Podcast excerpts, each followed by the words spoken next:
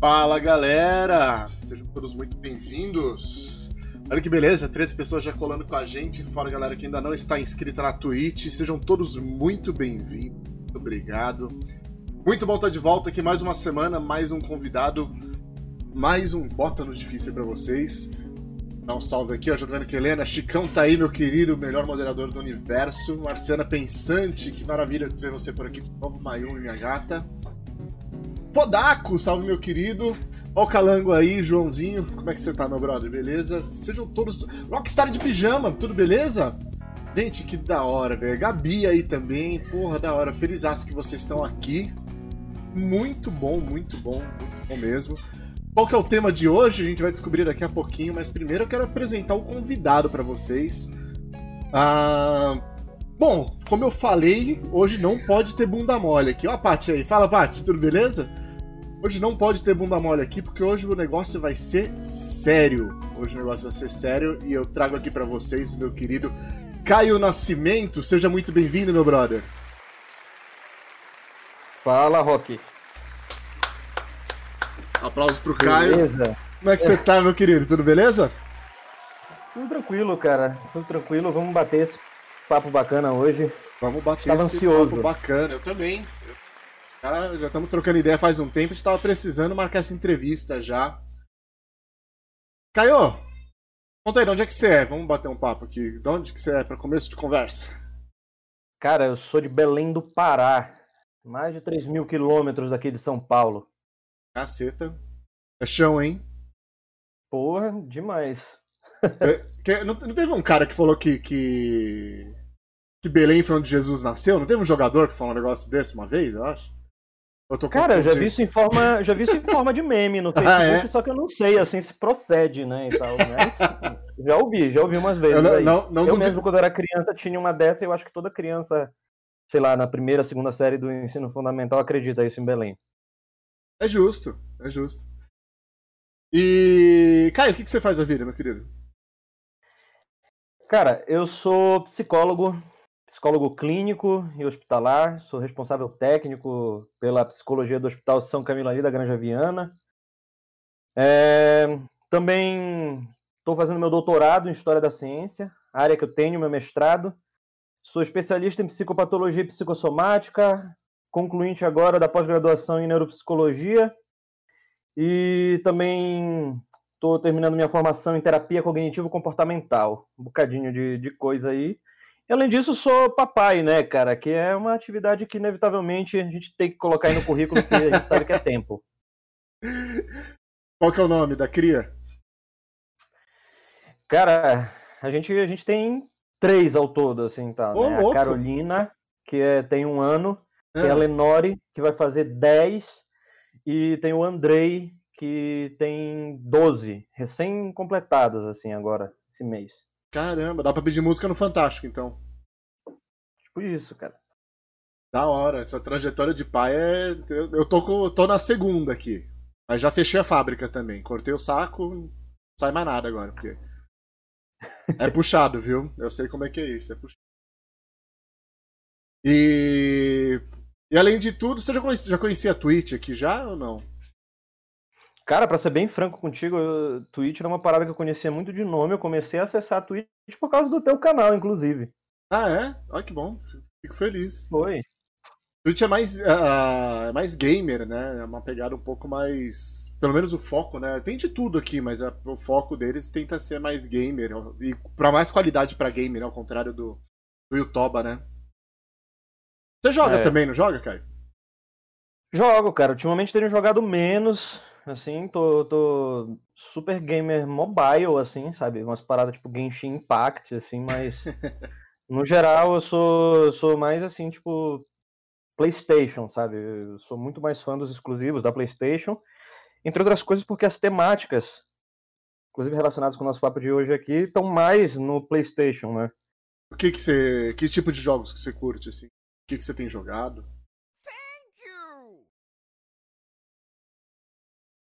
Deu uma travadinha. Ih, probleminhas técnicos, só um minuto, galera. Agora um tempinho, já estamos voltando. Opa! Tive um sinal. Caio, dê-nos um sinal. Você nos escuta? Tô, tô aqui, tô te Opa, escutando. agora eu tô te escutando, agora eu tô te escutando. Só sua câmera ainda deve estar voltando. Deu uma travadinha, mas deve estar voltando. É, aqui tá. Ô, louco, tá bicho, ao vivo é assim, vamos lá, gente. Se você tá me ouvindo, acho que é importante. Tô te né? ouvindo, eu tô te ouvindo. É, tava falando, eu não peguei nada. Eu perguntei dos games que você tem jogado e aí mutou tudo. Então, atu- atualmente eu tô, tô meio restrito no mobile, né, cara? Eu tô Certo. basicamente jogando Genshin Impact e eventualmente aí um Call of Duty. No máximo fico nisso. Mas eu peguei assim uma paixão tremenda por jogos de mapa aberto no geral, a partir de Skyrim. E fui muito nessa linha, né? Mas meus jogos favoritos até hoje seguem sendo jogos de horror, no geral. Jogos de horror têm sido os meus favoritos. Desde É o? PlayStation 2. Ah, é, a câmera voltou agora. Show, show, show. Que jogo de horror você já jogou? Eu tenho, eu tenho uns aqui, cara. Deixa eu ver se tem algum instalado aqui pra abrir. Que jogo de horror que você, você já. Cara, desde, desde o Alone in the Dark, assim, tal, que a gente, a gente via, assim, os primeiros gêneros de terror, assim, muito 2Dzão. É. Mas alguns que marcaram particularmente assim, a minha memória em termos de jogos de horror foi o Resident Evil, sobretudo o 3, que era sensacional, assim, aterrorizante. Nemesis deixando altos traumas assim tal na, na infância e na adolescência da galera. É, teve também o Eternal Darkness, né, que foi pro GameCube, cara, que era uma, até uma proposta diferente se a gente pensa em qual era o mote do GameCube naquela época. É. Ahn, teve também, assim, Fatal Frame. Fatal Frame era sensacional. Silent Hill. Silent, Silent eu lembro Hill era, era um negócio que me deixava, assim, vidrado demais, cara. Vidrado demais mesmo. Quer ver? Eu tenho aqui, ó. Tem aqui. Eu tenho Outlast instalado aqui, cara. Meu, Outlast é lindo, cara. É? Outlast é, Eu- é, é lindo Eu demais. só abri ele, eu nunca joguei até hoje. Vamos botar ele aqui na live e a gente vai batendo um papo enquanto isso. Pô, você curte jogo de Beleza. terror, cara. O, o- o Desconhecido é fascinante, né, cara? É muito louco, assim. Eu gosto de mapa de mundo aberto também. O primeiro jogo de terror que eu joguei foi o Fear 1. Nunca joguei outro Fear depois disso, mas o Fear 1 era muito louco, cara.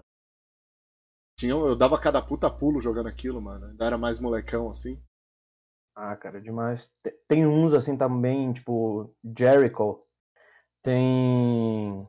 Tem aquele meio que foi meio hipster, agora não tô conseguindo lembrar o nome. Amnésia, cara. Amnésia era demais, cara. Mas eu nunca joguei. Amnésia era demais, foi um dos primeiros desse, desse gênero. Você, você falou de Outlast, que você vai colocar. Foi Aham. um dos primeiros nesse gênero, assim, tal, de você ser totalmente impossibilitado de, de revidar. Né? De revidar qualquer ação do, te- do tipo. Outlast eu não revido, cara. Não tem uma arma, não, Não, tem. cara. Sério? Nada. Sério. Outlast, a proposta é bem da hora, cara. Você Ah. você só tem um instrumento, que é uma câmera. Eu diminuir o volume aqui do jogo. Ver se eu consigo jogar, mostrar ele pra vocês aqui. Ah. Tu. Babá, babá, Aqui.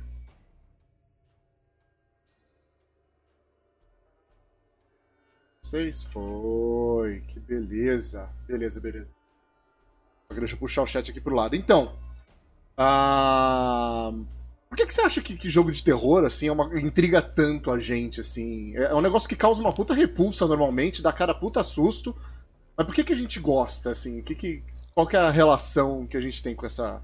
Não só jogo, né? Livro de terror, filme de terror, etc. Cara, o terror é uma quebra de rotina. Ele é uma quebra de rotina total. É, meio que a nossa vida é um quadro branco, assim, o tempo todo. É um grande, um grande padrão. Né? Hum. A gente tem ali o nosso padrão rolando dia após dia, dia após dia, dia após dia, ali, nosso quadro branco, sempre na mesma posição. Lá pelas tantas, venho, faço uma mancha no meio desse quadro. Aquilo vai te chamar a atenção instantaneamente, cara. Aquilo vai te botar num estado completamente diferente do que tu tava agora. O terror é isso. O terror meio que ele te puxa, né, pra uma situação hipotética, onde tu não tem muita possibilidade de, de reação. Ok, se for filme, tu vai lá acompanhando e fica pensando, puta, esse cara é muito burro.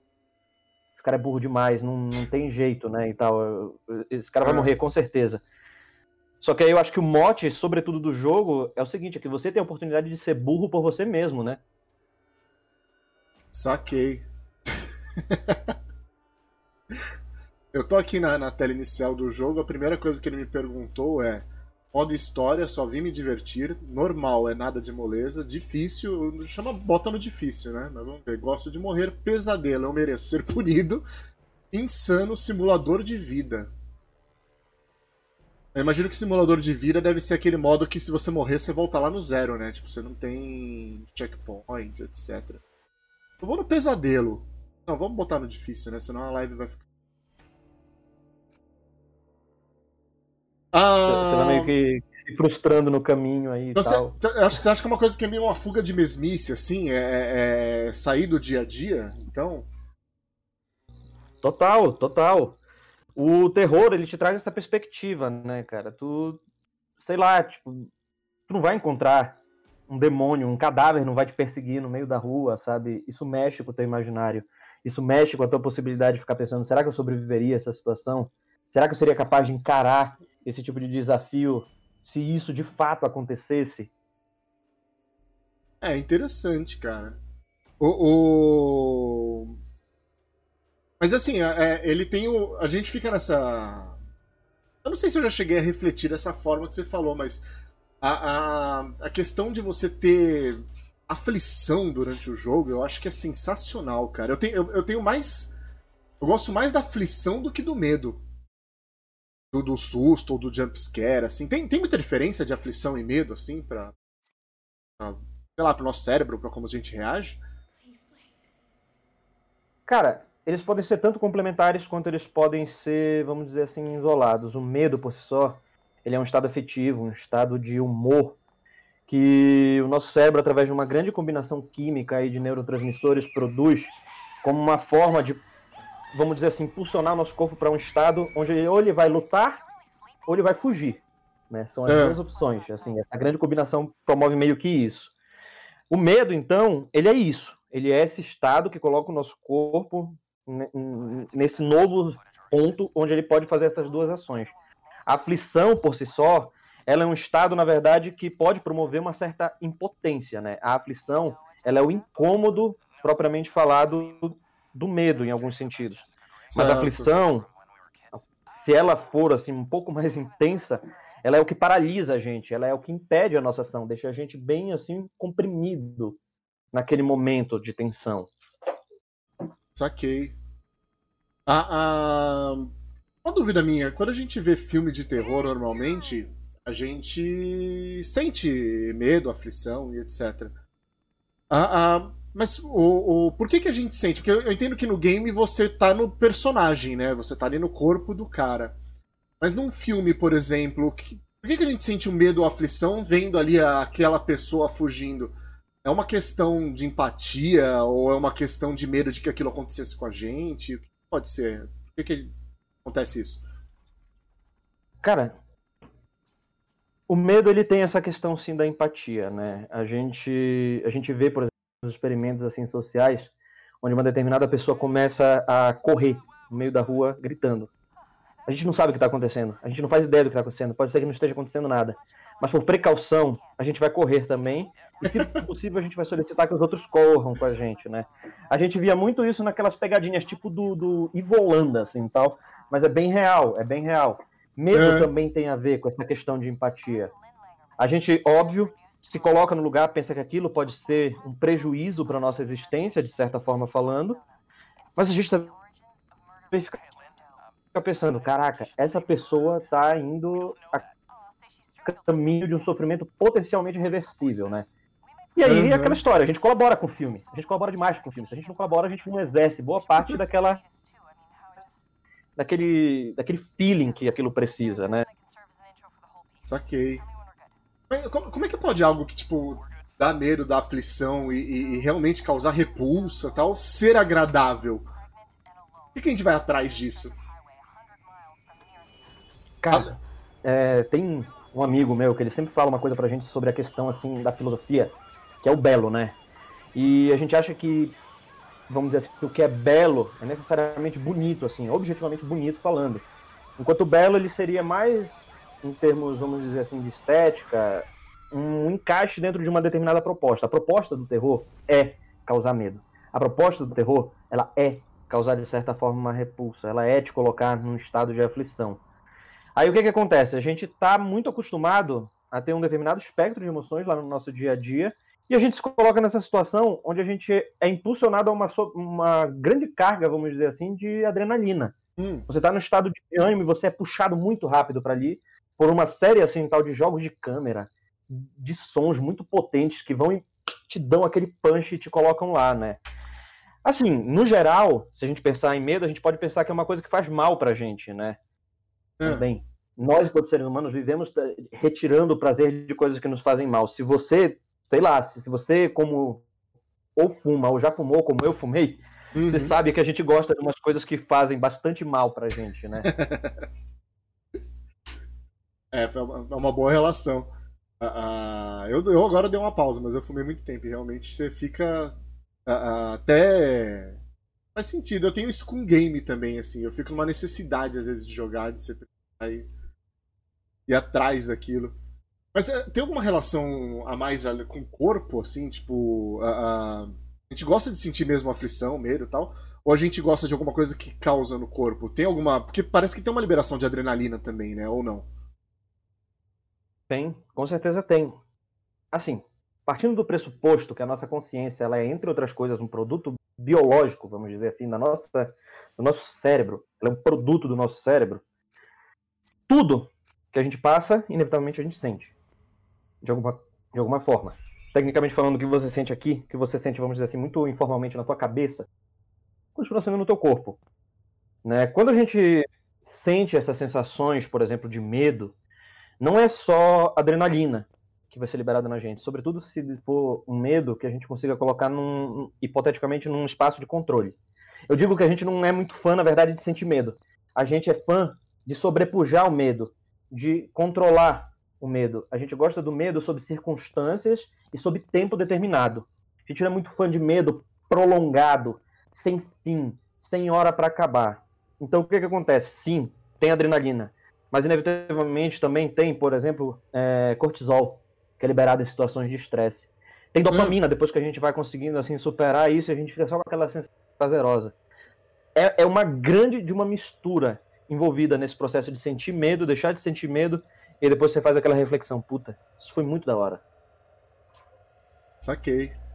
Eu, eu tô, tô aqui no jogo, me dei de cara, já sa... um armário abriu, um cara saiu andando, e eu tô aqui na frente de Jesus Cristo, cara. ah, cara, a origem, a origem do terror, você acha que tá muito ligada. Eu não tô te escutando agora, não sei se. Ah tá. A origem do terror ela tá muito ligada à religião. A gente vê isso muito ligado em filme, né? É, filme, jogo, tudo. Sempre parece que tem alguma coisa ligada à religião no terror, né? Fugindo um pouco da tua área, mas. Eu não tô te ouvindo, Caio. Tá me ouvindo? Sua boca se mover, mas não lhe escutei. Ah, agora, agora eu tô te ah, ouvindo. Ah, tá. Não, eu falei que eu tava aqui na frente de do, do, do, uma imagem de. Cadê? Imagem de Cristo. Eu perguntei o que, que você acha sobre. Se você acha que a ligação do terror tá muito ligada à religião. Cara, no geral a gente pode dizer que, de certa forma, sim, tá associada. É, toda religião da história, ela depende também desse elemento, vamos dizer assim, do medo, né? Ainda que eu compreenda que o terror por si só, ele seja antes uma questão mesmo artística, né? Ele foi uma tentativa, vamos dizer assim, de pegar esse elemento do medo, dar uma forma para ele para algum propósito, seja, vamos dizer, mais voltado na verdade para o entretenimento, o terror propriamente. É, então, é, a gente, o que, que a gente faz? Muito desses filmes, muito desses jogos, né? Muitas obras a gente vê associando essa questão do medo e da religião. O que, que acontece? Tem um grande imaginário popular sobre a religião que é o seguinte: isto aqui é uma parte da, da sociedade que se propõe a eliminar todas as aflições da minha vida. É. Aí tu pega, tu dá um, dá um capote nisso e diz, puta, nessa situação aqui, isso daqui não, não tá servindo.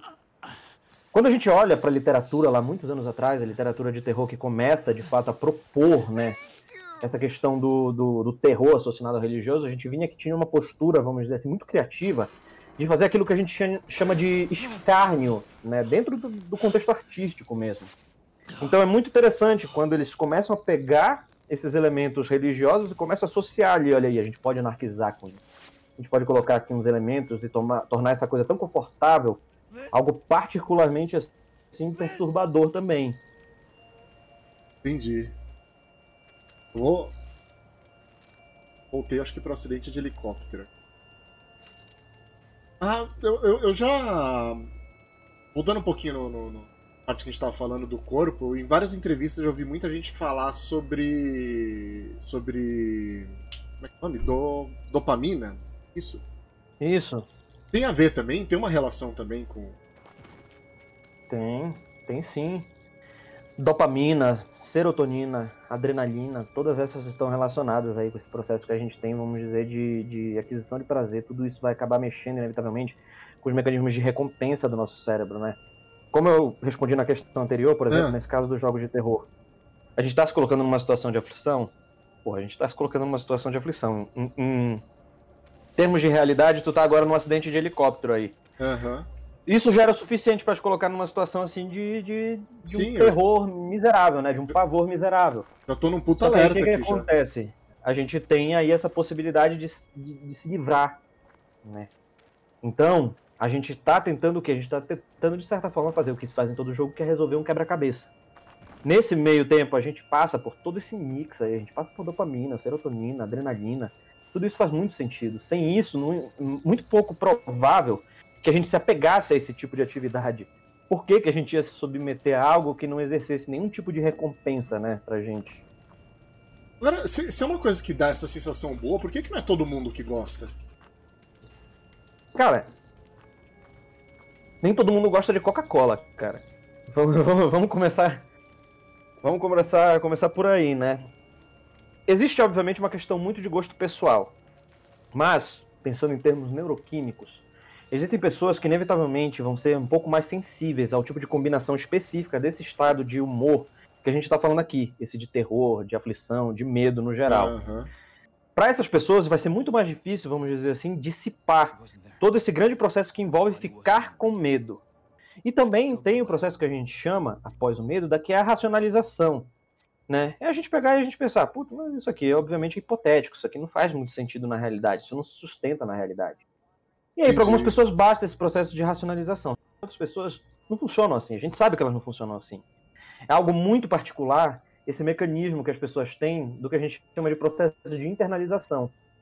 Quem não teme de fato isso, quem consegue internalizar, ou então quem teme, mas consegue de fato depois passar, vamos dizer assim, escrutinar tudo isso, o que, é fato, o que, é ficção, o que, que eu posso de fato ficar nervoso, aí isso daí é realmente uma coisa muito particular. Eu, para ser franco, o filme mais aterrorizante que eu já vi na minha vida foi aquele do brother que atravessa numa corda bamba as Torres Gêmeas. Aquilo foi a coisa mais apavorante que eu já vi na minha vida, cara.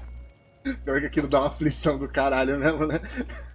Demais, cara. Precisei pausar, pausar o filme altas vezes. Não, e é de uma loucura, cara. chorar o filme todinho, cara. E é de uma loucura, né? É, e foi real, cara. Então. Isso é pior, tá vendo? É pior que filme de terror. Então, cara. Isso é muito doido, né, velho? Ah, ah, tem, tem, essa questão também com a, com a realidade. Tem gente que gosta de ver algumas coisas absurdas, assim, de. Tipo, filme realmente de gente, de gente morrendo, ou sendo morta, ou. pelo acidente. Vídeos reais, né? Isso, isso é uma psicopatia ou tá dentro disso de o cara ver ali e dar adrenalina nele, e dar aquela sensação? Ou quando é real é diferente por algum motivo? Cara, a associação com psicopatia, assim, tal, é muito difícil realmente de, de precisar, assim.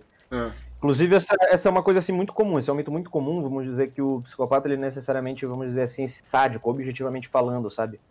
Sangue, vísceras e Christian Bale matando Jared Leto, assim, sabe? É, mas, na real, assim, o que que acontece? A gente falou no início daquela questão de quebra de padrão né? Ah. E tem uma coisa que o nosso cérebro gosta pra cacete, que é formar padrão. Aí vai, obviamente, do gosto pessoal das pessoas, o que, que elas vão querer para buscar essa quebra de padrão. Eu julgo muito pouco saudável você ficar, porra, procurando vídeo assim, tal, do que a gente chama de gore, né, na internet. Você ficar procurando vídeo daquela, daquelas coisas sinistras que vão te deixar particularmente perturbado.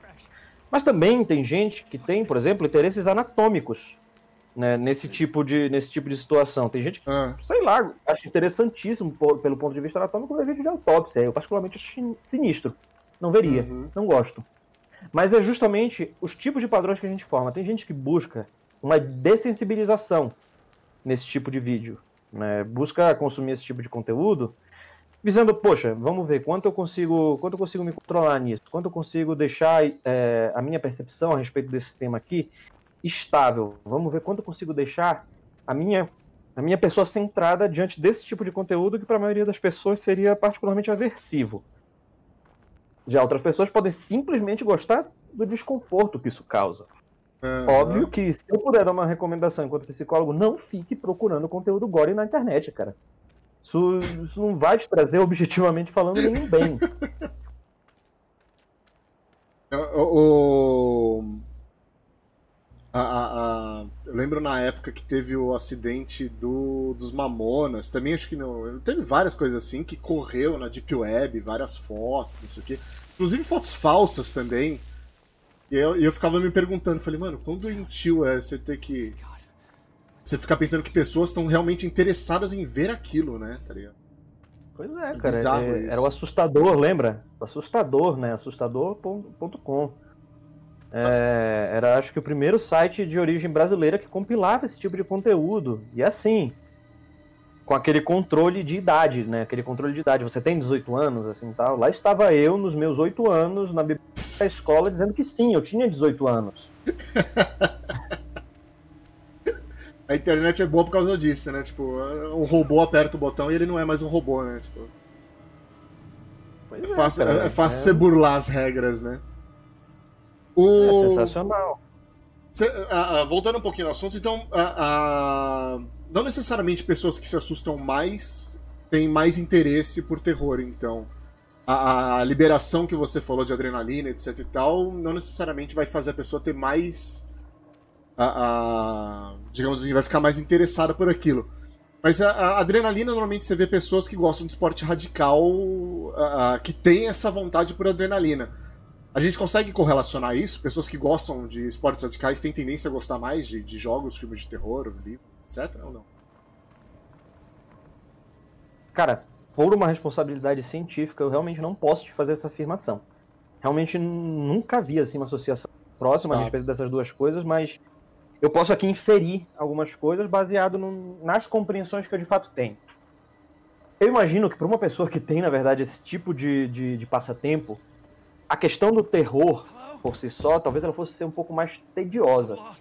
Quando a gente está falando de esporte radical, a gente está falando de uma pessoa que está tentando manipular, ou pelo menos ter a impressão de que manipula circunstâncias concretas, sabe, no mundo real, onde ela vai ter que, vamos dizer assim, passar por cima de algumas dessas circunstâncias para tentar obter o prazer que ela quer, né? Uhum. Então, é, é, é, muito mais fácil pensar que, na verdade, essas pessoas que são mais habituadas a todo tipo de, de, de descarga de adrenalina intensa, é muito mais provável pensar que aquele cara que escala uma montanha vai ter uma resistência, na verdade, muito maior a esse tipo. Porque isso a gente pode falar com um pouco mais de precisão que a exposição recorrente a determinados estados de ânimo, como é o caso assim tal da adrenalina, propriamente, ela vai causando uma dessensibilização.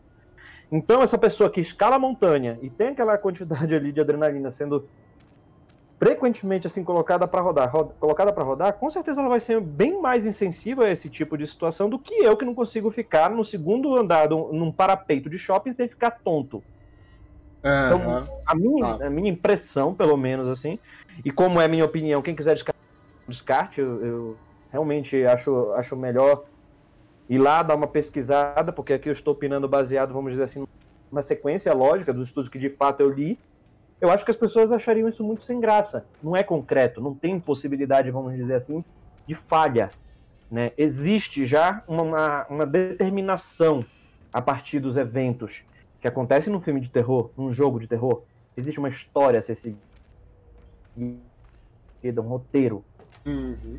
Na vida não, cara. Na vida, um belo dia, você, sei lá, tá escalando uma montanha assim tal, e a montanha resolve. Pô, vou te engolir. É isso, vou te engolir, vou te jogar lá pra baixo. Falou. Saquei.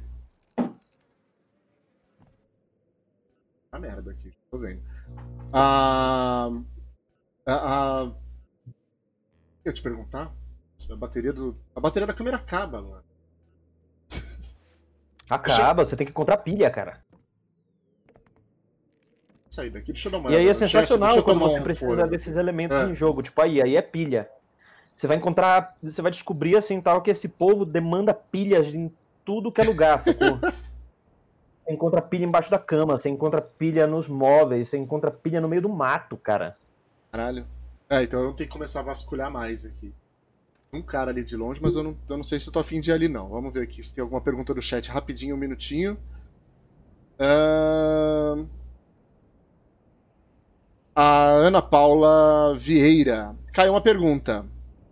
Excesso de Hum. jogo pode causar quais transtornos? Eu tava falando com o Gerix. Ele disse que quando era criança e jogava com mais frequência e saía do jogo e continuava extremamente alerta. Tá, vamos lá. É, Ana Paula, Ana Paula é uma amiga minha e esse que ela marcou. Miguel, quero mandar, aproveitar para mandar esse abraço aí para eles. Então vamos lá. É, o que a gente sabe de, de fato, assim, que pode causar hoje em dia é, por exemplo, o vício em videogame. Apesar do vício em videogame não estar ainda propriamente descrito nos manuais diagnósticos, ele tem sido amplamente estudado, né? Com características de um vício como qualquer outro, assim, a impossibilidade de flexibilização do padrão de comportamento relacionado a isso, né? A obsessão, a escolha, por exemplo, a atividade que só envolva videogame, isso é um exemplo de transtorno que pode ser causado por excesso de videogame. Obviamente, é, ele está falando, por exemplo, de quando ele era criança, né? É, quando a gente é criança, a gente tem uma dificuldade muito maior em ter- alternar, fazer alternação entre tarefas. Essa é uma característica do cérebro infantil. A gente tem uma dificuldade muito maior de fazer esse processo de alternação. E quando a gente está falando de passar horas e horas jogando videogame, mantendo a sua atenção sustentada, que diga-se, é uma coisa que é difícil para a maioria das crianças, manter a atenção sustentada em um ponto específico, a gente está falando de um cérebro que não tem sequer preparo estrutural mesmo para fazer o trânsito para outra atividade. Cara, videogame impressiona. Videogame deixa você vidrado, videogame deixa você envolvido numa série de tarefas, uma após a outra. Então é mais esperado que uma criança continue, depois de um tempo que ela sai do videogame, em estado de alerta. Aham. Isso acontece com a gente às vezes também. A gente, nós adultos, né? A gente joga assim uma parada, porra. Você vai ficar jogando aí esse jogo que você tá jogando a Pest. De- Se você se envolver de fato com esse jogo, você vai ficar ainda um tempo até a hora de você dormir pensando assim, puta, mas eu encontrei aquele determinado negócio lá, pra que, que eu vou usar essa. Qual, Aham. qual é o puzzle que eu vou ter que resolver com isso, né? Mas obviamente a gente já tem essa, é, é, essas estruturas muito mais consolidadas dentro da estrutura do nosso cérebro, a gente já tem essa possibilidade de transitar mais, mudar, né? Fazer, é, de- digamos assim, dar essa baixada lá no interruptor do interesse, né? Ah, porra. Olha que jogo bonito, cara, que jogo garboso esse. Caralho. Aquela parte Eu joguei isso em VR, Rock. Eu joguei isso Tá em VR. zoando, sério? Sério, demais. Nossa, cara, mano, deve demais. ser muito imersivo, velho. Deve ser muito louco. A Ana ela complementa aqui, ah, como se eu tivesse que agir a qualquer momento. E, e só foi passar quando passei um tempinho sem jogar. Sou a única, gente? Não, não é a única. Com certeza não. Não, com É. certeza, com certeza não, não é mesmo. Cara, me lembro da, da época do Hero, que o Guitar Hero era tendência, assim, e tal, né? Todo mundo jogava. É. E aí a galera ficava, assim, tal, tipo, na sala de aula, sabe? Mexendo aqui a mãozinha, etc e tal. E quem jogou muito Guitar Hero vai reconhecer uma coisa que eu tô falando aqui. Você fica jogando muito tempo, depois você olha pra parede, você vê a parede indo embora. Você vê ela indo naquele fluxo das notas chegando pra você, pra você acertar, sacou? da hora. A Farofeira Cansada mandou aqui. Farofeira, seja bem-vinda. O medo tem relação ao histórico já vivenciado pela pessoa e assim ela ter esse sentimento por uma experiência ruim do passado? Sim, cara, sem dúvida. É, a nossa sensibilidade, vamos situações de medo, com certeza pode estar relacionada com é, situações no nosso cotidiano, situações reais mesmo, histórico de vida. É, tem, pô, tem uma série de ditados populares que são sensacionais, tipo é, gatos, cal, gatos caudado, né? sabe, sabe, esse tipo de, de, de questão assim, né? É, a gente está sempre acumulando padrões, como eu já falei lá no início. E com medo, isso não é diferente. A gente acaba se tornando um pouco mais sensível a determinadas situações, a gente acaba se tornando um pouco mais vulnerável a determinadas formas de sentir medo, conforme o nosso histórico passado aí vai não nos determinando, obviamente, a gente a gente vai se determinando com o tempo, mas a gente vai mudando, né? Mas algumas coisas são um pouco mais difíceis, algumas coisas consolidam mais, ficam um pouco mais difíceis da gente poder flexibilizar. E com medo isso não é diferente. Pô, você levou uma mordida aí, você levou uma mordida de, de cachorro no pescoço quando você era criança, cara. Pô, olha que situação horrível.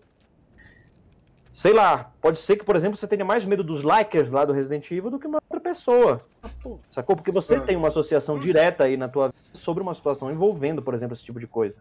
Tô dando um exemplo bem, bem, assim, tal, caricato, tô dando. Mas é mais ou menos assim que funciona. A gente inevitavelmente vai associar o que a gente acaba consumindo dentro da ficção com situações do nosso cotidiano. A ficção, ela só é interessante porque em algum ponto a gente vai conseguir associar com uma parte da realidade. Se ela for totalmente descolada, do contexto da realidade, ela se torna muito inverossímil e ela não atende, ela não atende a qualquer tipo de necessidade que a gente possa ter. Saquei. O... Deixa eu ver aqui, voltando pro chat, obrigado por responder, Caio. Deixa eu ver na ordem, tá. João. João mandou, o João Vitor Guedes mandou aqui. Caio, pergunta pro Rock quantas horas ele tem de Ark e analise se é vício. Eu tenho 5 mil horas de Ark. Mas eu desinstalei, parei, nunca mais instalei. Eu me livrei dele. Hoje me tremo estou... um pouco, tenho tique no olho, fico tremendo o olho assim de hoje eu tô Hoje eu tô saudável. Uh, deixa eu ver se tem mais alguma pergunta do chat, senão eu já retomo. Acho que não, né? Colocação, né? Depois aí aos aos moderadores, se tiver alguma pergunta que eu pulei, por favor, me manda o nome que eu pesquiso aqui. E agradeço. Ou copia e cola no final, por favor. Ah, deixa eu voltar um pouquinho na adrenalina, Caio, porque eu tô com uma adrenalina do caralho aqui, mano. Já arrepiou até os pelos da, da, da, das costas. E. A, a, adrenalina, ela. A gente tem ela numa sensação de, de, de perigo, de terror, né? Ela, ela tem alguma relação para ajudar a gente até a fugir daquele problema, assim? Tipo, ela é uma forma de, tipo assim, você ficar mais ligado até para você se livrar daquilo ou não? Total, cara. Tem essa total relação, sim. É, a adrenalina, ela é um hormônio que ela promove alguns tipos de alterações fisiológicas no corpo, tá certo? É. Ela faz o quê? Ela, por exemplo, faz com que o sangue das periferias do nosso corpo seja voltado para as nossas entranhas. Ela aumenta o nosso tônus muscular, a nossa frequência cardíaca ela vai aumentar a dilatação do, do, dos nossos brônquios, ela vai aumentar a nossa fre frequência respiratória e ela também vai, por exemplo, aumentar a dilatação das nossas pupilas. Tudo isso é uma espécie de adaptação que o nosso corpo está é. passando, assim a gente está entrando meio que no nosso modo berserk, vamos dizer assim. A gente está entrando numa possibilidade não só de fuga, mas também numa possibilidade de luta, entendeu? De confronto àquela determinada situação que representa uhum. o perigo. Aquele intuito, vamos dizer assim, é, esse mecanismo foi se desenvolvendo com o passar do tempo como uma forma de manter a gente funcional nessas eventualidades, como uma forma da gente poder preservar a nossa vida e eventualmente também a vida daqueles que a gente possa é, estar protegendo ao nosso redor de uma maneira que a gente, enfim, não precise ter todo um grande preparo. Porra, você, você imagina. Fora o cara do, do Zombieland, ninguém se aquece para fugir de zumbi. o. Por, que, por que algumas pessoas desmaiam, cara? Sua, sua, reação não deveria ser fugir? Tem gente que em susto ou medo, alguma coisa, apaga, né? Pois é, é, apesar da gente ter, vamos dizer assim, um hardware muito semelhante, né? Enquanto seres humanos, enquanto espécie, a gente tem que entender que as pessoas têm uma particularidade a respeito de como é que elas armazenam, como é que elas processam esse tipo de esse tipo de hormônios, esse tipo de combinação de hormônios, propriamente falando. Hum. Aí o que que há? Lá pelas tantas tem uma pessoa que ela tem essa hipersensibilidade, né?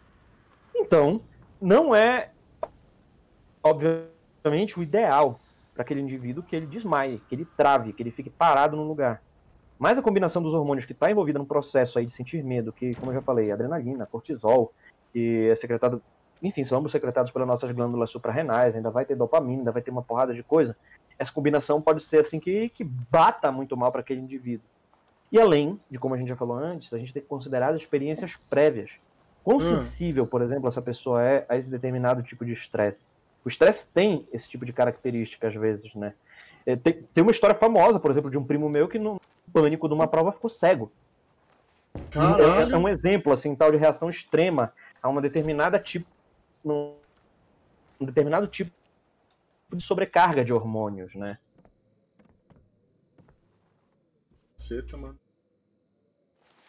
Ah, numa situação de vida ou morte, por exemplo, o medo ele chega a ajudar mais do que atrapalhar ou você acha que ele atrapalha mais do que ajuda? A gente perde um pouco o raciocínio também. Ou não? É. O, o medo ele também está relacionado, entre outras coisas, com um processo de desorganização das nossas funções cognitivas regulares. Né? Ah. Se a gente fica num estado de medo prolongado, é muito provável que a gente consiga ficar limitado a determinadas ações muito mais objetivas. Né? É correr, é lutar, é se esconder. Esses são alguns eventos assim relacionados ao medo. É, agora, outras, situações, outras situações podem ter, podem ser eventos assim, tal completamente fora né, do, do, nosso controle relacionado a isso.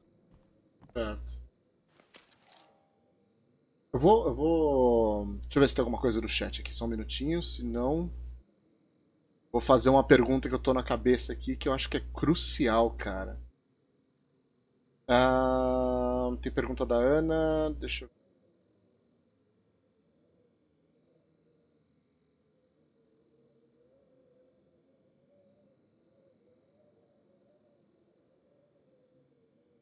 Porque. Ah, tá. Marciana primeiro aqui, ó.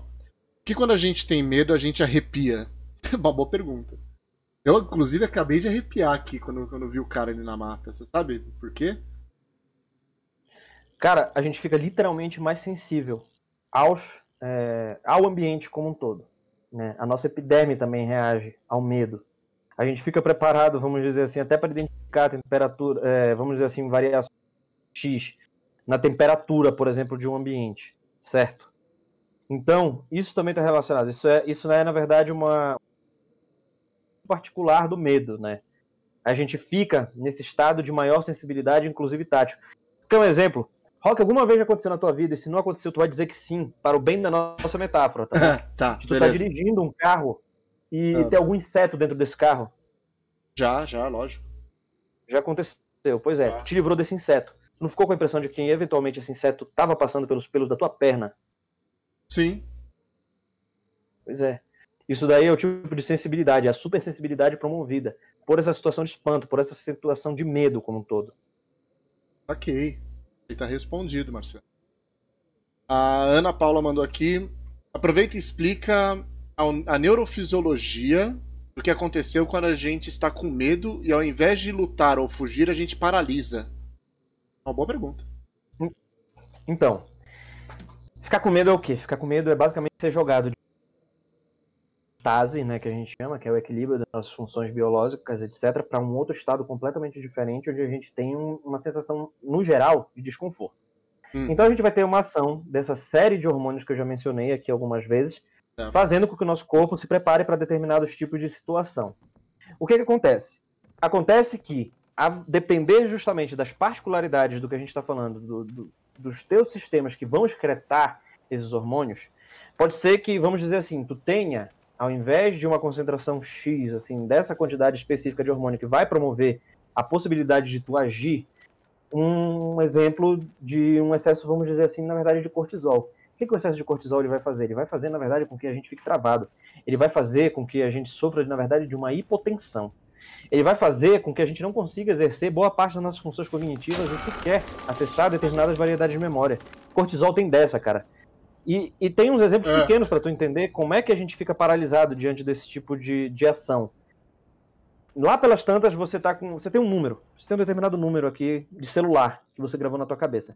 Tem gente é. que não grava mais número de celular, mas digamos que você tem. Uhum. Lá pelas tantas, você se mete numa situação onde você está particularmente estressado e alguém te pergunta esse número que você soube a sua vida todinha.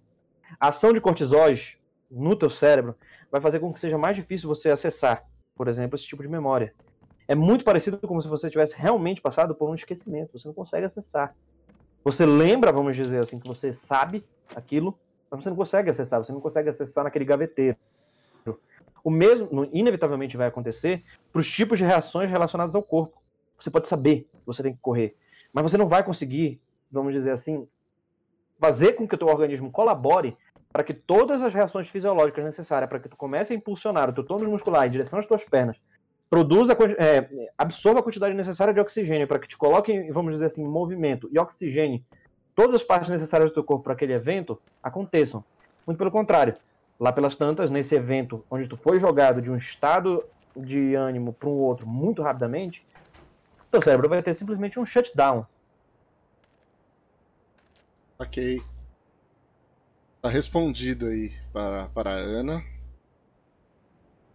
Estão apostando no chat se eu vou tomar. Acabei de tomar um susto, mano. Ver se tem mais alguma pergunta no chat, senão eu vou fazer a pergunta crucial aqui, que eu tô doido para fazer.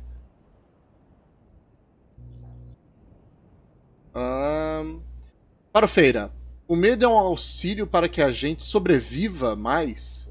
Uh, uh, que tenhamos uma atenção maior e não arrisque tanto? Sem dúvida. Ó, o medo ele é, na verdade, um mecanismo evolutivo, hum. certo? Evolutivamente falando, a nossa espécie foi crescendo, foi evoluindo, enquanto que a gente chama de caçadores e coletores.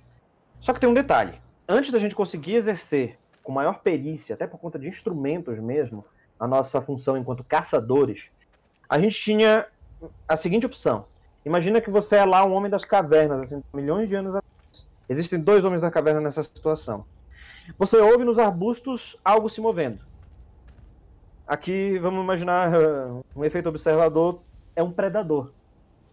Eu acabei de ouvir um dos homens da caverna resolveu que ele ia mexer nesse arbusto.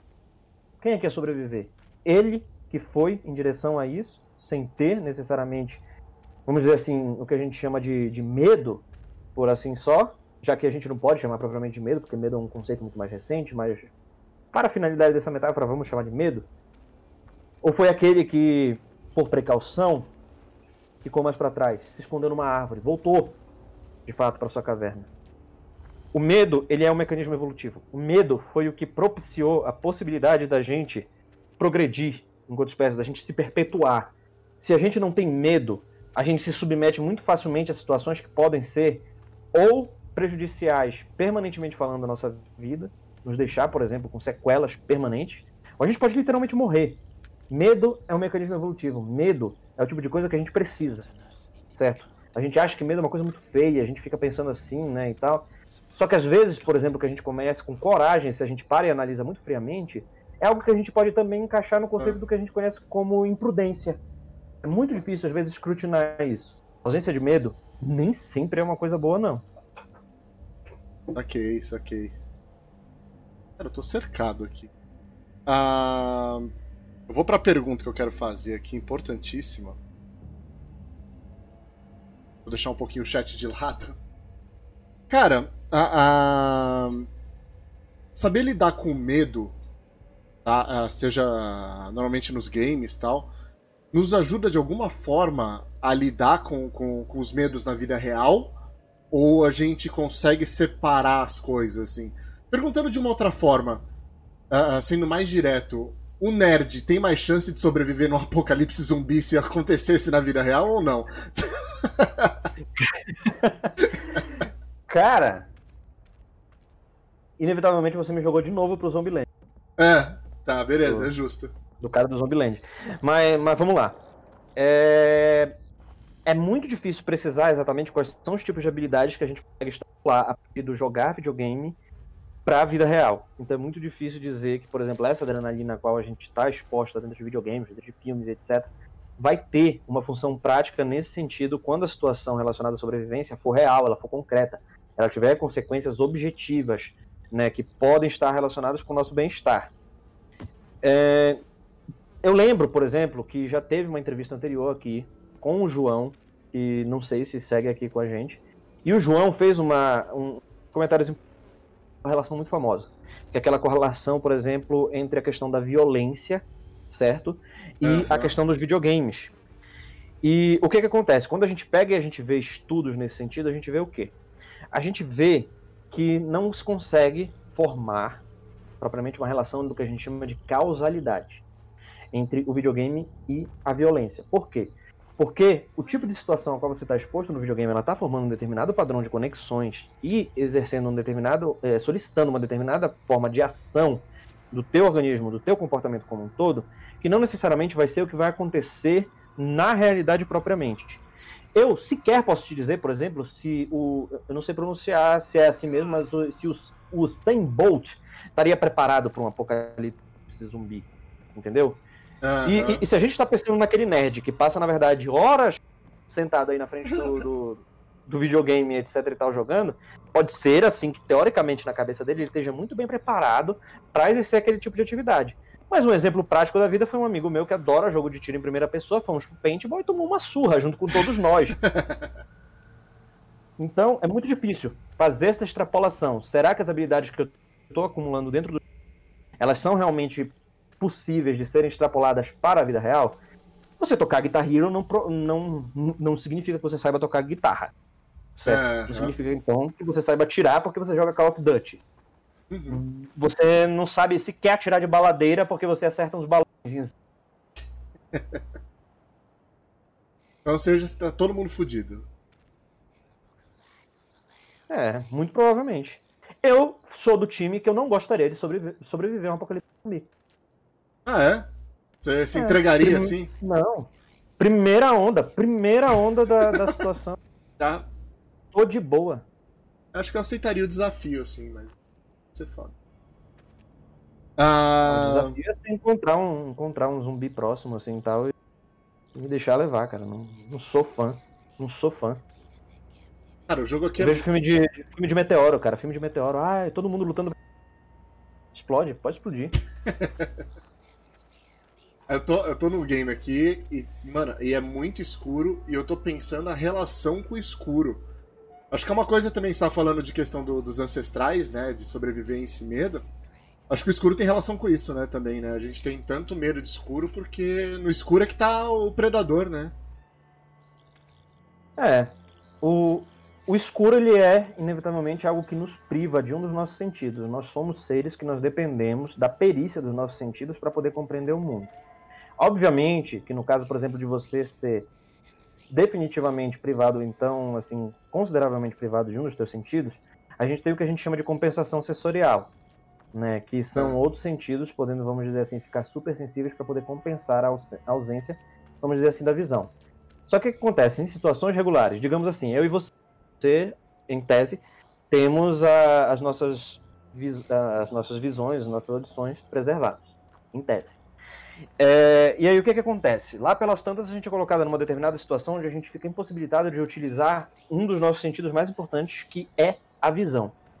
Estar sem a visão, estar a possibilidade, sem a possibilidade de ver, significa que a gente precisa contar com outro sentido nosso que talvez não outros sentidos nossos que na verdade não são tão apurados assim quando a gente pensa neles isoladamente. É. O, então a gente está falando basicamente da impossibilidade de compreender se, como e por que algo vai acontecer, certo? A gente tem que pensar também que se a gente for olhar para essa perspectiva evolucionista, a gente está falando, por exemplo, de tempos em que não existia até fogo. Fogo foi algo que surgiu particularmente assim, tal, num, num momento muito distante do que a gente considera em termos de, de espécie, do surgimento da nossa, da nossa espécie, né? Uhum. Então, a gente não tinha essa utilização, essa possibilidade de luz. A noite, então, era um evento basicamente para exercer aquela função evolutiva e colocar o medo aí para rolar, né? Vamos, vamos, vamos nos reunir, vamos nos agregar, vamos todos juntos, vamos ficar aqui nesse ambiente X e não vamos para lugar nenhum. Até hoje a gente vê comunidades que não têm, por exemplo, acesso a redes elétricas como um todo, que continuam mantendo, obviamente, o hábito por pura e simples prudência compreensível e louvável de não sair no escuro, porque a gente não vai conseguir é, observar todas as características ambientais que a gente precisa observar para se manter em segurança. Eita porra.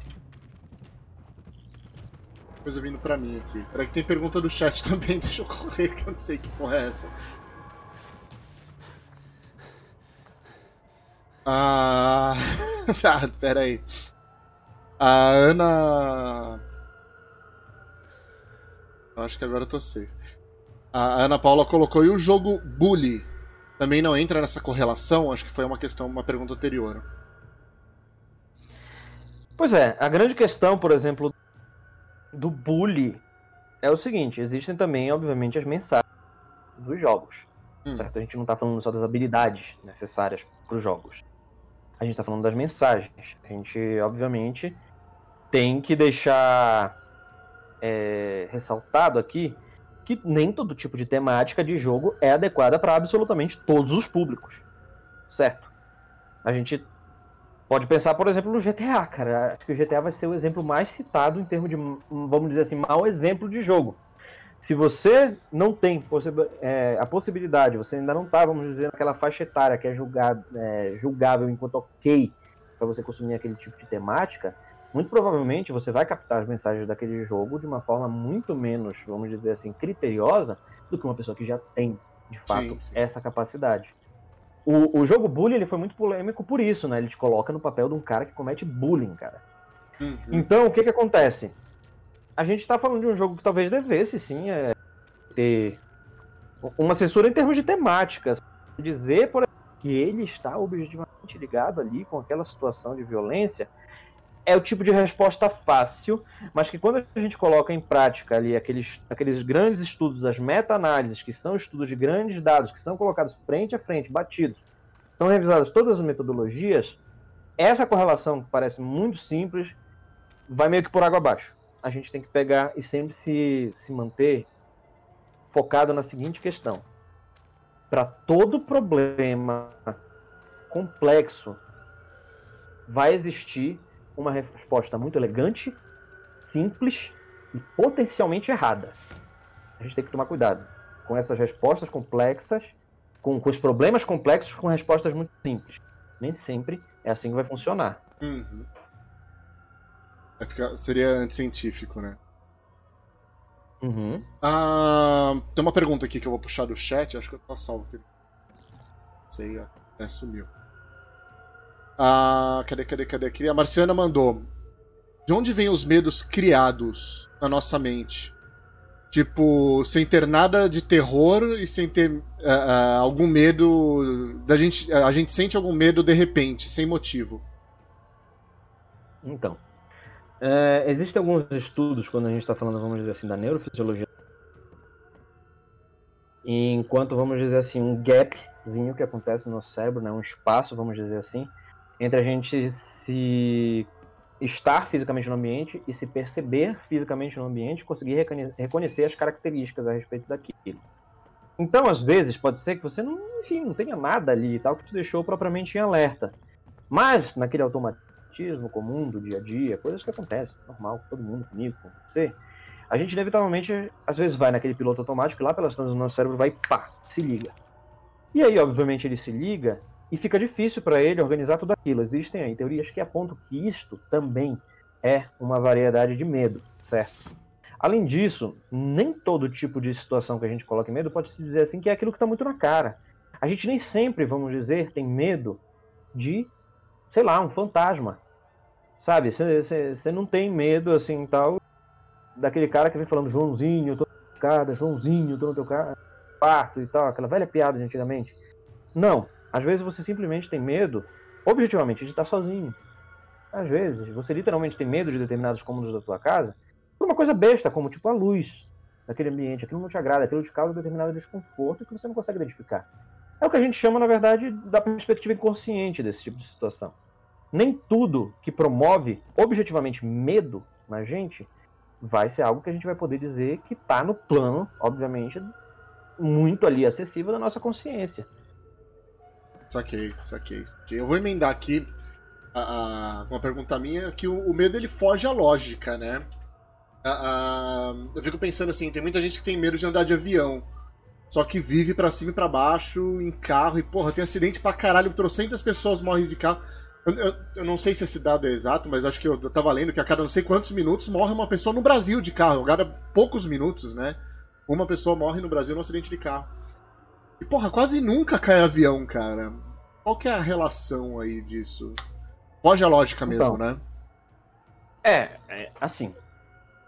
Quando a gente tenta sobrepujar medo, a gente normalmente tenta recorrer ao que a gente considera que seja lógico.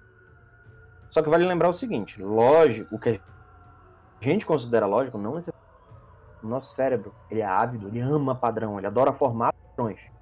Mas vale lembrar que não é porque ele gosta disso que ele necessariamente é 10-10, assim, tal, nessa formação de padrões. Às vezes a gente pode ser bem medíocre formando. Aí o que, que acontece? Quando a gente está falando, por exemplo, desse tipo de situação, a respeito dos carros e a respeito dos aviões, foi um, foi um exemplo assim excepcional esse que tu pegou. Existe um negócio que acontece, e essa é uma relação, por exemplo, com os filmes de terror, que é o que a gente chama de medo da exceção. Né? Com o carro, a gente meio que. É, é, é como, vamos dizer assim, olhar para a injeção.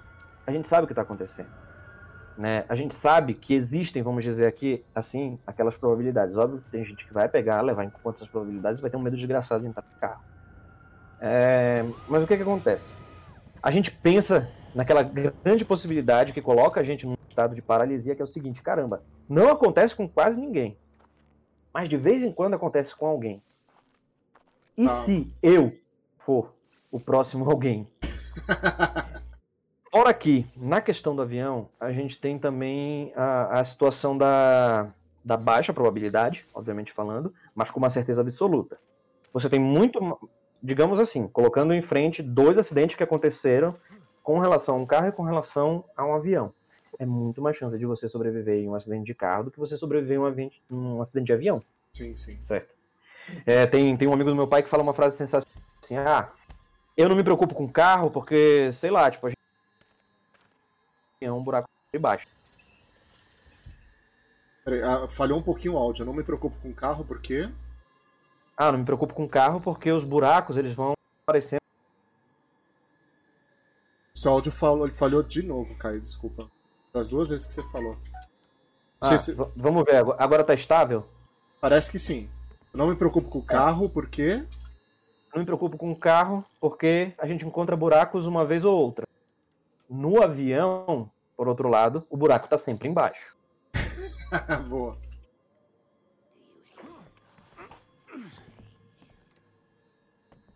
Cara, tá tenso aqui. Deixa eu ver aqui o chat um pouco. Deixa eu parar aqui.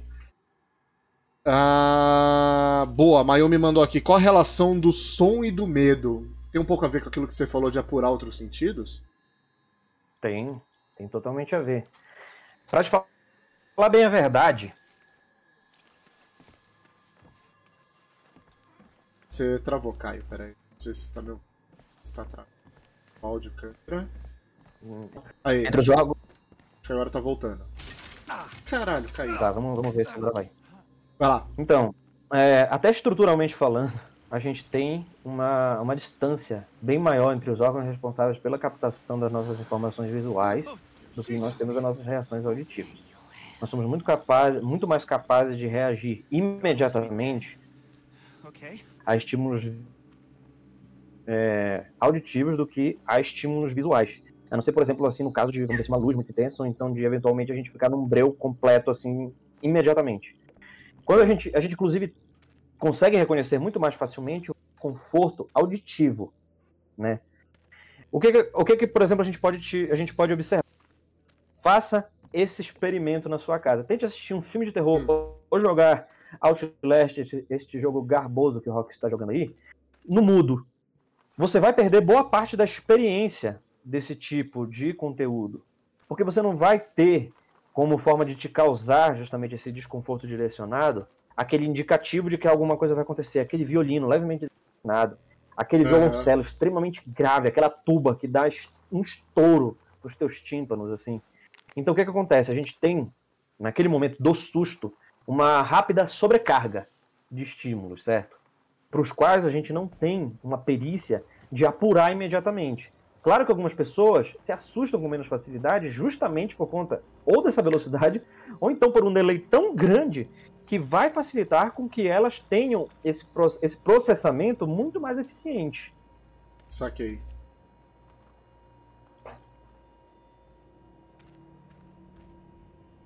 Tô tenso aqui. Deixa eu focar de novo. Ah, ah, vou voltar um pouco no assunto do, dos games, tá? Ah, uhum. por, que, por que, que essa, essa espera, que eu tô tendo agora, né? De um período sem informação, na verdade. Eu acho que ela dá mais aflição do que a ação, né? Calmaria é, é... Sei lá, acho que você fica esperando o jumpscare, né? Acho que tem a ver com isso que você tá falando, não tem? Jumpscare, pra quem não sabe, é o, o, pulo, que nem quando eu peguei o óculos e apareceu aquela mulher na janela, você, não tá esperando e do nada você fala, puta que pariu, tipo, aquele susto, né? E, e, Mas eu acho que o período de aflição é muito mais louco do que o jumpscare, não é? É, esse período de aflição, ele é meio que um desafio, né? Você sabe, se você consome esse tipo de conteúdo com certa frequência, que você pode esperar por algo que vai acontecer dadas as circunstâncias que você está vivenciando. Só que o que, que há? Quando você está falando da espera, ela é uma impossibilidade. Ela vai te comprimir no momento onde você não pode fazer objetivamente nada. Você literalmente só pode esperar. E você está esperando por um evento que você sabe acontecer, mas você não sabe como, você não sabe quando. E ali, na pontinha da nossa consciência, tem aquela vozinha. Tu pode até saber como vai rolar, mas tu não sabe quando. Isso vai te pegar, isso vai te deixar num estado de desconforto. Então, é por isso, quando a gente está no, estado da ação, vamos dizer assim, a gente tem essa possibilidade. Se agora um determinado personagem aparecer para te perseguir tu tem a possibilidade de, por um momento, apertar pause, respirar, parar ali, pensar no que, que tu vai fazer, etc e tal, e depois pegar e meter, meter bala. Enquanto você está esperando, você não tem essa possibilidade, porque você não tem como prever o momento em que tu vai sair desse momento, desse marasmo, dessa calmaria, para um momento onde vai te demandar de fato ação. Ação é ação. Você vai se colocar em movimento. Depende da tua escolha, depende do teu movimento, depende de ações que tu pode de fato tomar. Espera, cara. É só esperar. Eu vi um cara ali, vamos lá. Pô, e, e, eu tô amando a trilha sonora desse jogo, tô amando sons assim, sensação. E, e o uma coisa muito legal dos games, que óbvio, a gente usa para todos os games, mas em jogo de terror, acho que te, te aguça mais é o o 3D do som, né? O LR, assim, de você saber que o negócio tá na tua esquerda, na tua direita e sentir isso é muito louco. Ah, cara, isso é, isso é, isso é sensacional. Falei, esse Outlast 2 eu cheguei a jogar em VR. Então, esse tipo de sensação ela é particularmente perturbadora, cara. O Chico Paulista mandou aqui. Uma coisa que eu tenho curiosidade é sobre a galera que tem medo de agulha. No meu caso, eu não tenho esse medo, sei. Mas já ouvi falar cada caso que existe. Uh, existe quase uma fobia. Ele colocou. Não, não só quase. Existe gente que realmente tem esse tipo de, de, de fobia com cortantes como um todo, né? É, obviamente, isso também entra naquele campo do que a gente chama da subjetividade, né? Muito relacionado mesmo a certas predisposições a respeito de recaptação de neurotransmissores, experiências pessoais, que nos tornam mais predispostos ou não a ter esse determinado tipo de sensibilidade. E veja bem, fobia está diretamente relacionado também com situações onde há um medo excessivo e incapacitante diante de uma situação, mesmo quando, por exemplo, não estão presentes ali os elementos aos quais são referidos os medos. Né? Tipo, uma pessoa que ela tem medo de cavalo, a mera menção, por exemplo, a um cavalo vai deixá-la particularmente estressada, num estado Isso. de alerta particularmente desconfortável e que pode ser potencialmente prejudicial para ela, para o bem-estar dela. Então, é, na verdade, é bem comum essa questão da, da agulha. Como tu falou, a questão do medo, às vezes, ser uma coisa que foge muito da lógica. Tem gente que, como eu, tem, tem uma porrada de tatuagens, se tu for pergun perguntar isso aí para eles, eles morrem de medo de injeção.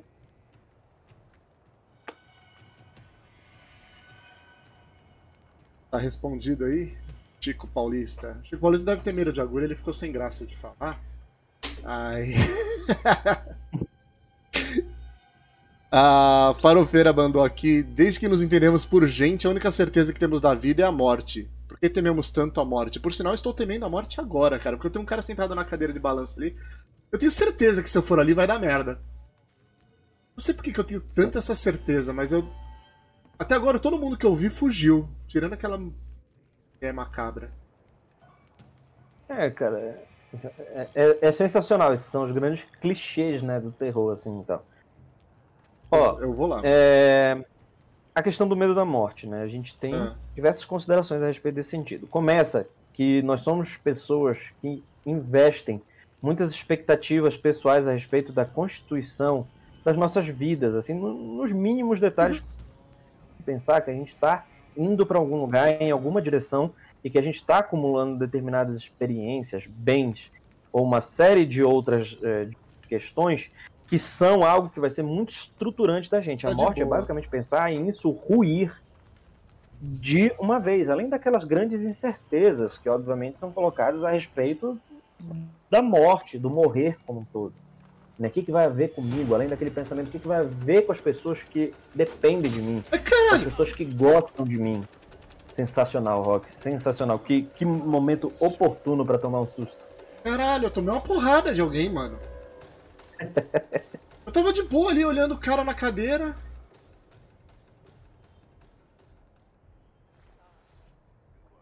Ali, ó. Meu, você.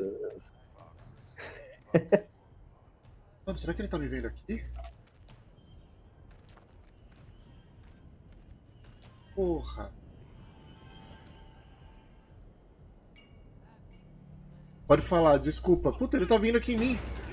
Ah. Ai, Cara, tô, tô, observando, tô observando é, eu... com muito carinho. Nossa, eu fui. Eu fui de base. Ah.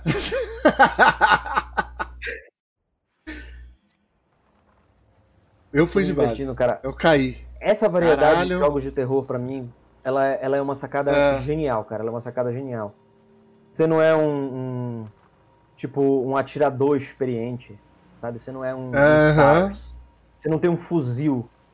Você não tem, sei lá, você não é um perito em facas ou então uma pessoa que de repente desenvolveu todo esse tipo de habilidade. Não. Você é uma pessoa que se envolveu numa parada que você não tem como sair. Que você não tem como resolver. Uhum. Que você, na verdade, está como qualquer outro ser humano ficaria. Passivo. No máximo que você consegue achar pilha tentar enxergar. Imagina, imagina você nessa situação, tentando enxergar a galera. Sensacional. Pô, tá com a bateria na cabeça do cara, mano. Ah, deixa eu te perguntar então, então não tem nada de errado em gostar de livro, filmes e jogos de terror, então? Não, cara. Absolutamente nada. Ó, tem um, tem um conceito, assim, tal, que ele é, ele é problemático é. em termos de definição assim, que ele é exatamente assim, o conceito. Que é um negócio que a galera tem gostado muito. E cara, já? Funcional. É. Mas existe uma definição dentro dele que é interessante, que é o seguinte, é que saúde mental ela não é necessariamente relacionada com você não ter acesso a determinados aspectos das suas emoções. E pelo contrário, é você conseguir ir e voltar desse tipo de emoção. Se você consegue ir até ali ao medo, voltar, mesmo que você demore um pouco, né, fique naquele estado de alerta, bacana, você ficar, caraca, aquela parada me deixou pensativo, aquela parada me deixou alerta, etc e tal. E às vezes a gente até extrai a qualidade de um bom filme de terror a partir desse tipo de sentimento. É perfeitamente normal. É o que eu tava hum. falando lá no início. A gente não gosta necessariamente do medo que aquilo provoca. A gente gosta da possibilidade de ter controle sobre o que causa aquele medo. A gente sabe que aquilo tem um tempo para acabar. A gente sabe que aquilo tem uma conclusão, que aquilo tem um fim, que aquilo não vai se perpetuar até o infinito no que está acontecendo com a gente. Óbvio que a gente pode estender medo aí por muito tempo. É, a, a, minha irmã foi apresentada para Tergeist anos atrás e passou me, é, é, meses sem conseguir se olhar no espelho, cara.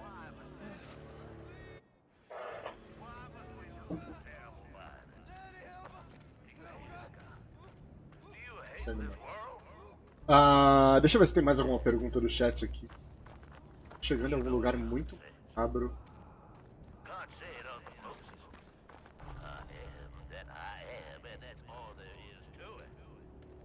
Parar aqui e ver o chat. Porra, mano. Cara, muito legal esse jogo. Demais. Chegou e, e falou, uma melhorada incrível nos gráficos após o, o primeiro, é. né, o Last Eu tenho os dois mais clássicas do terror, que é o Hospício, e o Whistleblower, né? Que é o. é o DLC do primeiro jogo, que também é sensacional. Eu, te, eu peguei os dois num pacote e não joguei nenhum dos dois. Hoje experimentando o segundo agora. Ah, que mensagem. Chico Paulista, sobre a relação que você estava falando da situação que te coloca, ele colocou aqui, em outras palavras, você é um fudido no lugar errado na hora errada. É bem por aí. Né? Exatamente né? isso.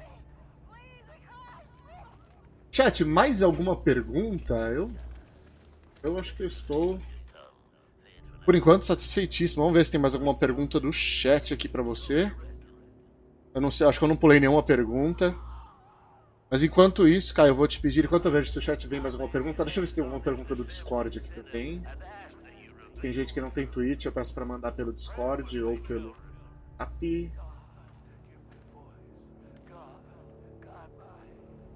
Templo, cara. Ah, mandou, você falou da sua irmã não se olhar no espelho por meses. E como isso vai passando? Olha, no caso específico dela foi amadurecer. Passar do tempo e aquilo ali basicamente se dissipando, né? A possibilidade literalmente de racionalizar aquilo. Muito do que a gente consegue sobrepujar de medo tem relação com isso. Tem relação com um processo que a gente chama de dessensibilização, a exposição àquele determinado tipo de situação ao ponto de que ela já não é mais tão significativa assim, ao ponto de colocar os nossos estados de ânimo, as nossas percepções, em alerta. Né? Então foi basicamente isso. Ela ficou muito tempo com medo disso. Ela era, ela era uma criança assim e tal, né? E o tempo foi passando e, obviamente, ela foi conseguindo racionalizar, colocar isso de formas mais funcionais dentro do raciocínio dela. Normalmente é assim que a gente faz com medo, né? Quando a gente é criança, a gente tem medo de umas coisas, e quando a gente para para observar quando a gente é adulto, é. a gente até, vamos dizer assim, consegue encontrar a lógica daquele tipo de medo, mas a gente já não consegue mais identificar o medo por si só.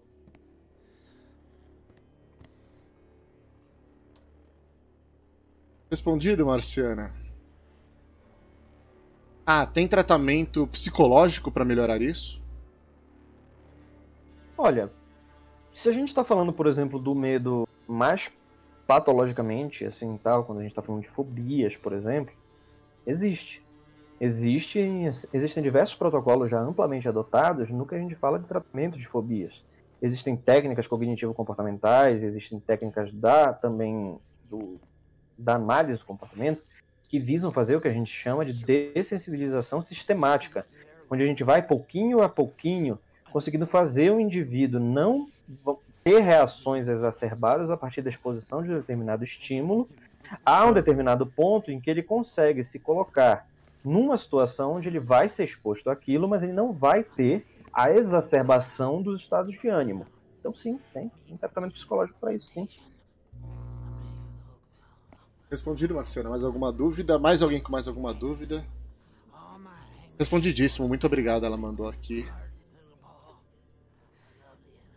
Galera, eu acho que se alguém tiver mais alguma pergunta, vai me mandando. Enquanto isso, eu vou agradecer o Caio e vou pedir as suas considerações finais, meu querido. Ok, eu que, eu que agradeço aí pelo convite. Bem a propósito, hoje queimou pessoal estilo Bruxa de Blair, assim tal, atividade paranormal. Se alguém viu alguma coisa aqui atrás, por favor, não me informe.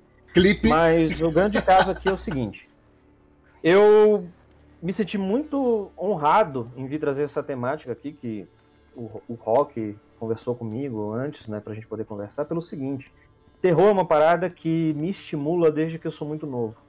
Quando a gente está falando sobre terror, quando a gente está falando sobre medo, a gente está falando com a possibilidade de lidar, como toda boa ficção, com questões hipotéticas. E a gente está falando de uma questão, uma questão hipotética muito relacionada à nossa sobrevivência. A gente lida com medos no dia a dia, onde a gente não tem as possibilidades de ação ou então de apreensão e ressignificação dessas situações, como a gente tem quando a gente vai lá e joga um jogo de terror e tem a possibilidade de sobrepujar isso. Quando a gente vai lá e assiste filme de terror e a gente sabe que no final daquilo existe uma conclusão para qual a gente pode ou não estar tá preparado, mas que depois, ok, a gente vai lidar. O terror, quando a gente para para pensar historicamente falando, ele também já teve umas, as mais diversas funções. Se você parar para pensar, antes da gente conseguir pensar no que a gente fala em termos de leis, a gente pensa, por exemplo, no medo sendo usado lá naquelas fogueiras, anos atrás, no meio, sei lá, da selva, da mata, das montanhas, uma série de, de, de figuras maiores dentro das pequenas comunidades tentando utilizar do medo para preservação da espécie, para passar determinadas lições, para é, uma, uma nova geração que, de outra forma, talvez não fosse conseguir ser inserida nas, nas possibilidades de sobrevivência daquela sociedade de maneira tão intensa como foi. Ok, isso vai mudando com o tempo e a gente sabe que hoje em dia não é das melhores coisas a gente utilizar do medo para promover qualquer tipo de ensino. Mas o medo ele tem essa possibilidade muito ampla da gente se colocar nesse mundo, nessas realidades que não, muito provavelmente não vão ser as quais a gente vai estar submetido em condições normais de temperatura e pressão. E aí a gente fica pensando, mas aquele cara naquele filme que não sobreviveu àquela determinada situação e eu chamei ele de burro, será que ele estava experienciando metade do que eu estou experienciando agora? Que eu sou o cara que está fugindo, correndo para dentro aqui e tal dessas casas essa é. é, uma das grandes belezas, assim, tal disso tudo. Eu, eu, às, vezes, às vezes alguns filmes de terror seriamente me irritam, cara. Me causam mais irritação do que, do que medo. Quando você vê a menina saindo da casa com o assassino atrás dela, ela tem uma estrada, ela corre pra cidade ou pra floresta? Ela vai pra floresta e fala, ah, não, você tá de sacanagem que você vai correr pra floresta. Tem alguns filmes de terror que seriamente me irritam. Ah, cara, tem. Infelizmente, assim, tal, tem, tem uns plots porra, são, são absurdos. Para e pensa no Evil Dead, né? Evil Dead, poxa, você entrou numa casa no meio do nada e você encontrou embaixo da sua casa algo que parece muito com um corpo carbonizado. Esse corpo carbonizado ele está abraçado num livro. Esse livro ele está envolto numa num arame farpado, num saco de lixo preto. E quando você depois de, de, de, cretinamente já tirar todo esse aparato que está ao redor dessa porcaria, percebe que ele é feito de, de pele humana e que na primeira página dele diz que você deve ler, você. Cara, a gente pode tentar colaborar. Eu, eu gosto do filme, eu acho demais esse filme, apesar de que ele é gore puro, ele é trashzão uhum. assim, e tal. Mas sejamos francos, você consegue sentir raiva de uma pessoa dessa. Eu vejo uma coisa dessa, o que, que eu vou fazer? Eu vou ligar para a polícia científica. É o seguinte: existe um corpo na casa, ok? Existe um corpo. Na... Eu estou indo embora, certo? Em seguida eu ligava para minha terapeuta: com licença, eu não estou bem.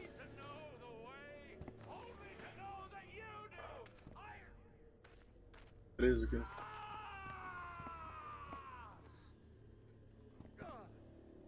eu ver se tem mais alguma coisa do chat. Cara, eu achei sensacional, cara. Eu adorei demais, demais, demais. Chico agradecendo sua participação aqui, muito bom, sempre foram interessantes, adorei. Passa pro Caio os feedbacks aqui do chat, logo acima. Ah tá, da galera agradecendo, tô passando, Chico, obrigado, meu querido. O pessoal adorou, ótima entrevista, sons adoráveis, nunca havia pensado, uh, parado para pensar a respeito dos meus medos dessa forma. Uh... Valeu, gente, muito obrigado. Quando teremos mais, a gente tem um quadro no sábado, Viu, Farofeira? Sábado a gente tem um quadro que não é o convidado da semana. A gente vai começar com, com a entrevista de podcast, mais podcast mesmo de bate-papo, no sábado. Tá? Uh, acredito que o primeiro convidado vai ser o John Zera. Uh, e acho, é, sábado eu não sei o horário ainda, vou confirmar o horário. Sábado a gente tá de volta. E, mano, que, que jogo do caralho, velho. Eu tô. Tem que falaram, a Ana falou, eu tô num alerta aqui, cara para acompanhar tá difícil. E, ah, cara, é, é cara, sensacional, vou, meu, sensacional. Eu vou finalizar com uma pergunta minha aqui. Qual que é o futuro do terror, cara? Qual que é o futuro do gênero? Cara, o futuro do gênero de terror, na minha humilde opinião, tá sendo migrar mais para aquele modelo que o jump scare por si só já não, não prende tanto. Hum. Justamente por quê? Porque a gente meio que fora os filmes de terror orientais, filme de terror oriental de jump scare até hoje em dia continua me tirando do do eixo, não vou mentir não. Mas o que, que acontece? Eu acho que a gente está migrando muito mais para aquele modelo do a bruxa é um, é um, um, modelo, vamos dizer assim, que todas as é. circunstâncias do filme te colocam numa situação de profundo desconforto. Eu acho que é esse o modelo que o terror vai seguir. O terror ele está seguindo mais para te levar para um desconforto sustentado, certo? Para você perceber que a situação por si só já não é sustentável desde o primeiro momento. Hoje em dia, é, a gente tem, por exemplo, aquela um desenvolvimento maior do personagem do filme. Já não é mais o menininho que Chuck, né, de, de, de presente, levou para casa dele. Acaso, num, num, ritual, foi colocado um, um serial killer lá dentro. Não, não com isso. Tem relação, por exemplo, a uma família vivenciando uma série de conflitos que tornam eles uma estrutura bastante instável, no caso da necessidade um do outro, e que por uma responsabilidade X de um determinado personagem do filme, uma outra situação desencadeia, que desencadeia uma série de outras situações e que nem sempre vão migrar para o campo do sobrenatural. Cara, o Babadook é sensacional. O Babadook ele não é um filme sobre fantasma. O Babadook ele é um filme sobre luto mal internalizado. Ele é um filme sobre depressão. Eu acho que é mais esse o mote que os filmes de terror estão seguindo hoje em dia é a promoção de um desconforto sustentado, de temáticas mais humanas, e não necessariamente daquela coisa de pegar e, e chegar, é otário! Ei, pum, pronto, acabou. Não, muito pelo contrário. A gente vai sentindo aquilo ali pouquinho a pouquinho e a gente vai desenvolvendo aquela sensação. Isso vai dar merda.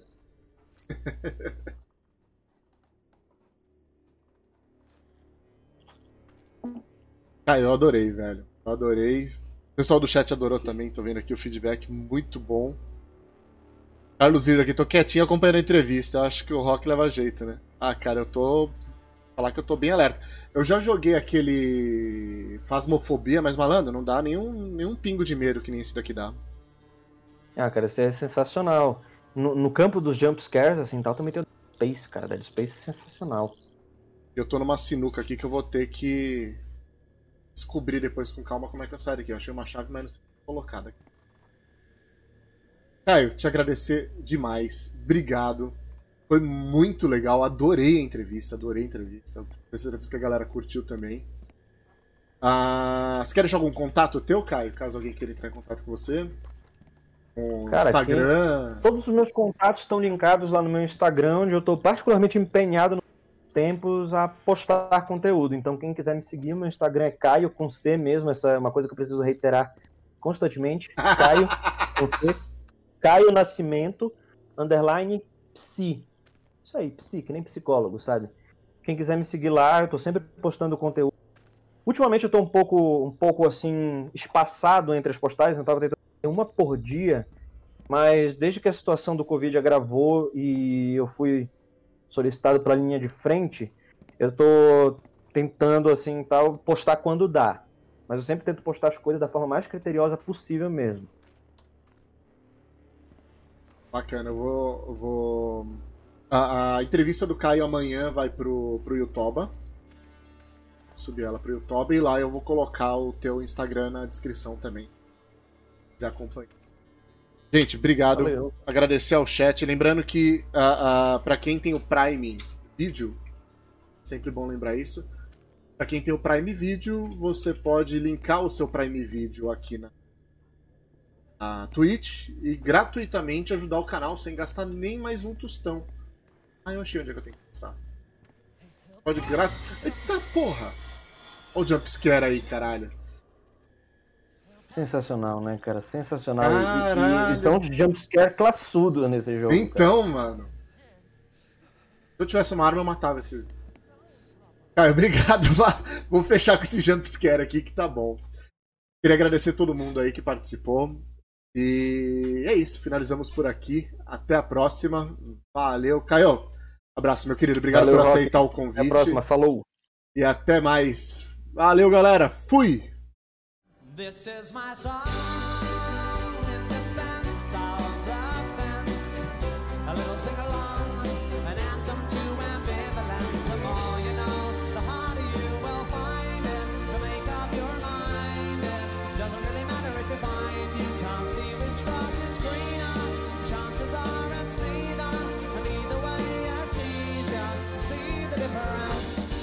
it's not